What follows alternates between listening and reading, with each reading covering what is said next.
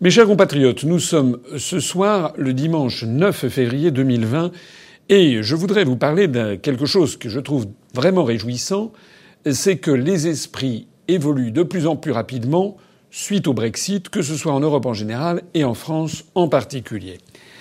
Je voudrais revenir sur quelques articles de presse ou déclarations quand même qui ont émaillé les dernières semaines et qui sont assez spectaculaires.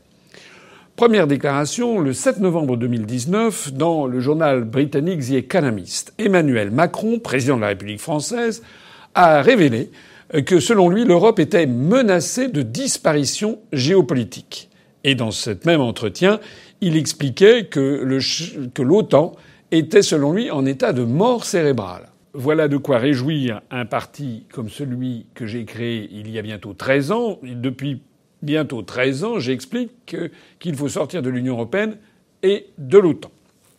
Ce n'est pas tout.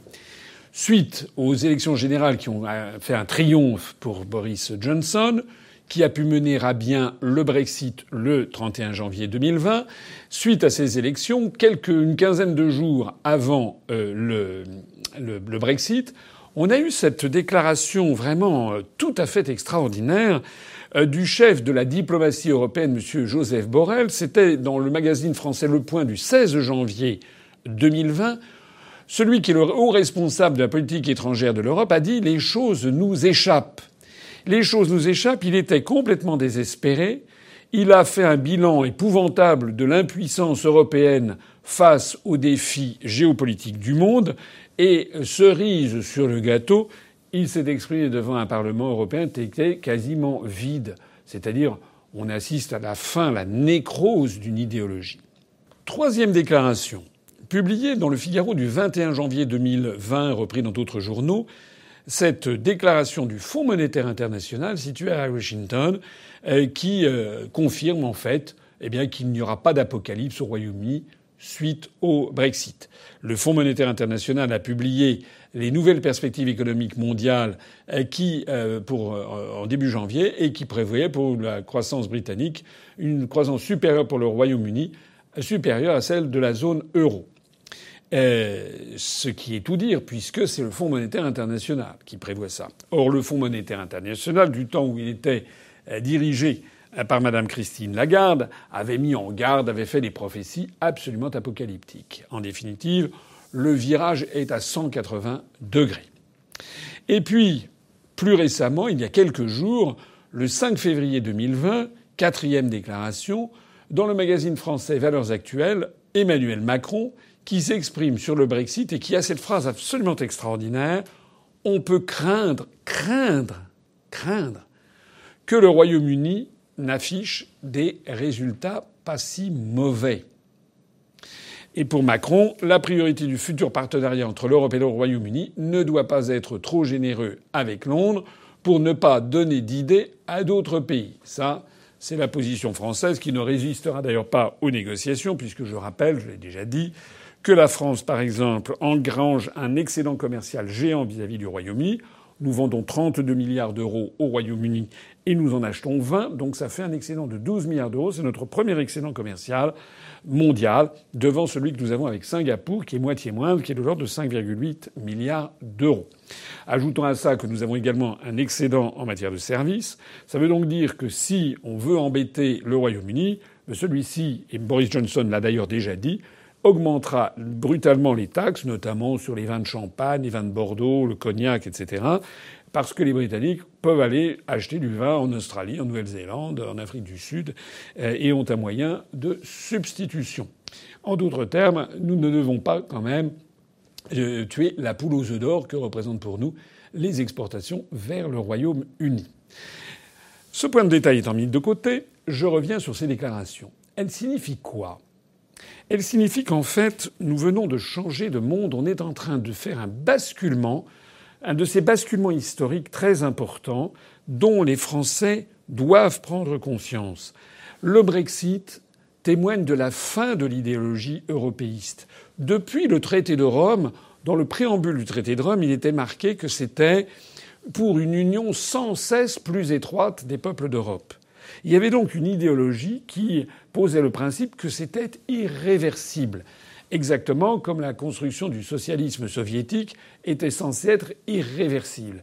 Et puis en 1989, lorsque la Hongrie a commencé à démanteler le rideau de fer, ça a été le début de la fin de cette construction du soviétisme.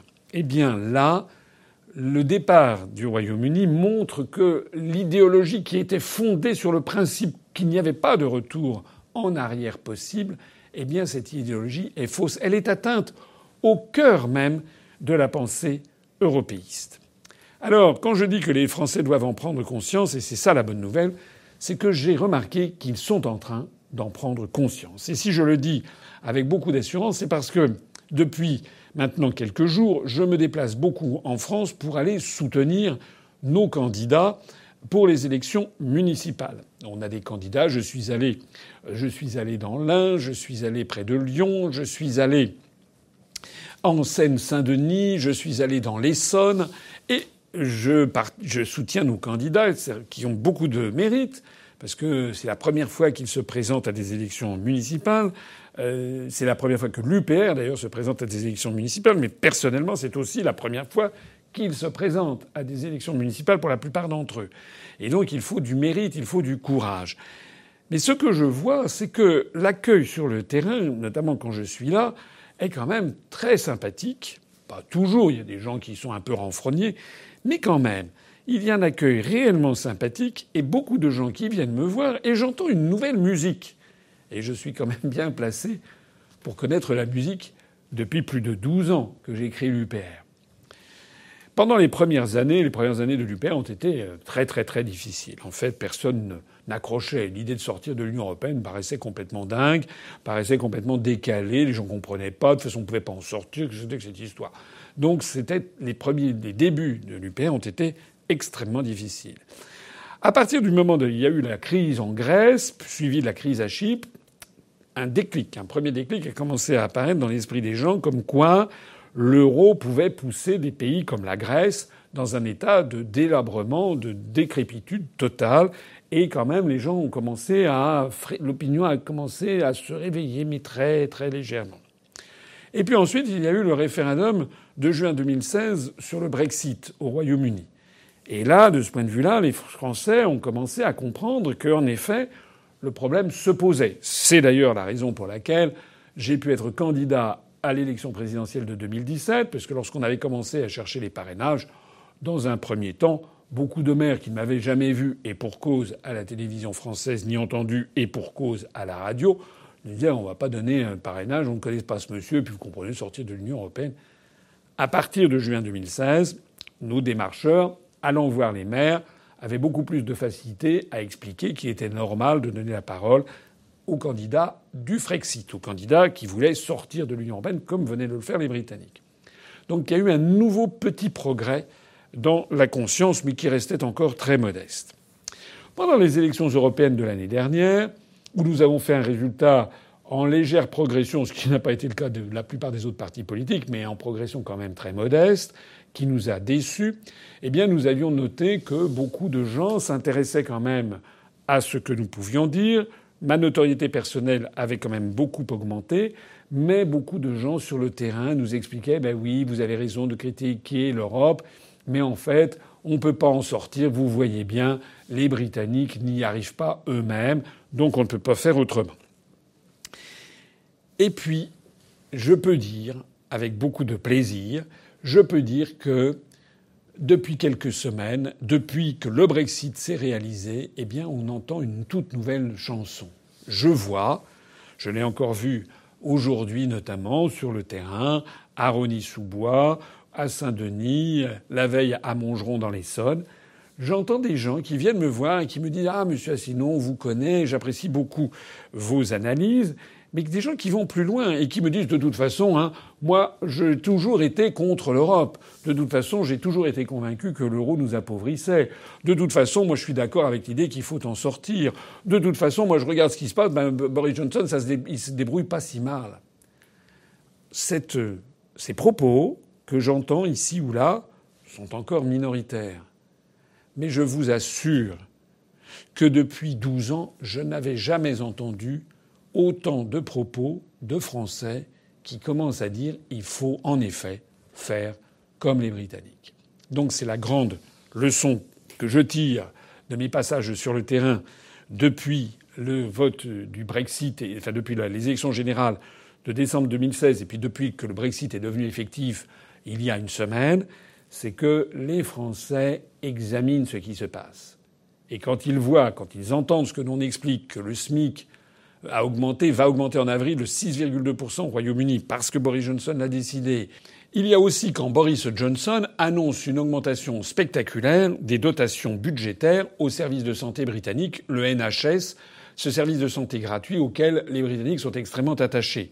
C'était dans le discours de Sa Majesté Elisabeth II, dans ce qu'on appelle le discours de la reine, que Boris Johnson, le Premier ministre en charge du Brexit, enfin, qui est en train de conduire le Brexit, qu'il a annoncé que l'augmentation du budget versé au NHS serait de, écoutez bien, de 33,9 milliards de livres sterling par an d'ici à 2023-2024. L'équivalent à peu près de 35 à 36 milliards d'euros. Il a annoncé du reste une augmentation de 50 000 du nombre des infirmières, 50 000 infirmières en plus, et 6 000 médecins généralistes en plus. Voilà ce qui est décidé. Euh, quand on voit comment en France, les hôpitaux, les services d'urgence, les, maisons médicales, le désert médical se développent, goûtons et comparons. Quand on explique que les subventions dites européennes versées aux agriculteurs anglais maintenant comme le Royaume-Uni est sorti de l'Union européenne, c'est le gouvernement qui va les verser directement aux agriculteurs et il va favoriser les, agriculteurs qui font des exploitations avec de l'agriculture raisonnée, de l'agriculture bio, avec une montée en gamme des produits. C'est exactement ce que souhaitent les Britanniques, comme souhaitent les Français d'ailleurs. Quand on explique que désormais, au Royaume-Uni, le Boris Johnson a décidé de renationaliser une compagnie de chemin de fer qui avait été privatisée sous Margaret Thatcher, quand on découvre que le Royaume-Uni s'apprête à lever certaines des sanctions contre la Russie imposées par l'Union européenne, et tout ça en l'espace de quelques jours, on commence à comprendre ce qui est en train de se passer, ce que craint Emmanuel Macron, ce que craignent plus que tous les européistes, c'est que le Brexit se passe bien et que dans six mois, un an, après la négociation pour l'accord de commerce avec l'Union européenne qui devrait s'achever le 31 décembre, qu'en 2021, de plus en plus, le Royaume-Uni connaisse une croissance, connaisse une prospérité, connaisse un engouement pour la liberté retrouvée qui rende chaos l'idéologie européiste. Et je pense que c'est ce qui va se passer. Ça va pas être, il y aura des problèmes, bien sûr, au Royaume-Uni, comme partout. Mais ce qui est fondamental, c'est que le Royaume-Uni et les Britanniques sont en train de redécouvrir le goût délicieux de la liberté.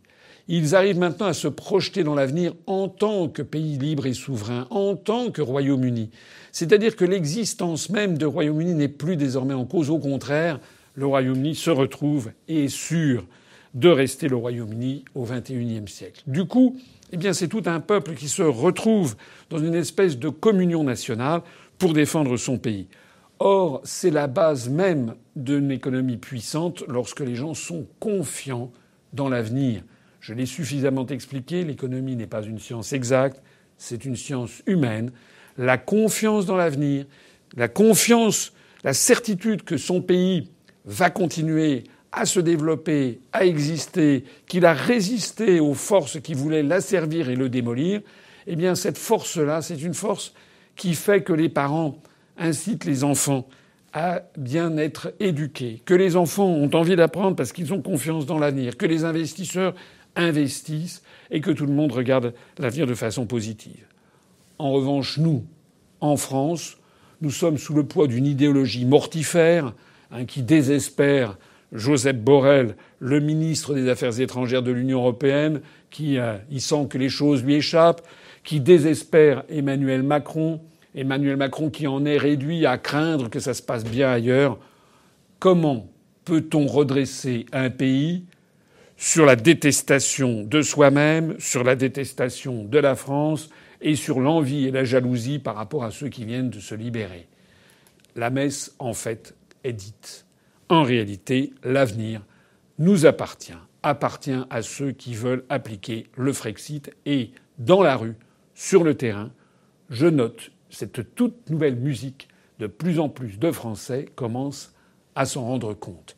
Je suis absolument convaincu que les semaines et les mois qui viennent vont marquer une nouvelle progression de l'Union populaire républicaine et surtout de nouvelle progression du camp du Frexit, de tous les amoureux de la France, les partisans de la France, les patriotes, les gens qui veulent s'inspirer du Conseil national de la résistance, les gens de droite, les gens de gauche, etc., que tous ensemble, nous allons progressivement imposer au minimum un référendum sur la sortie de l'Union européenne. Je suis plein d'espoir pour la suite, ce qui me permet de conclure comme à l'accoutumée Vive la République et vive la France, la France que nous aimons, la France éternelle.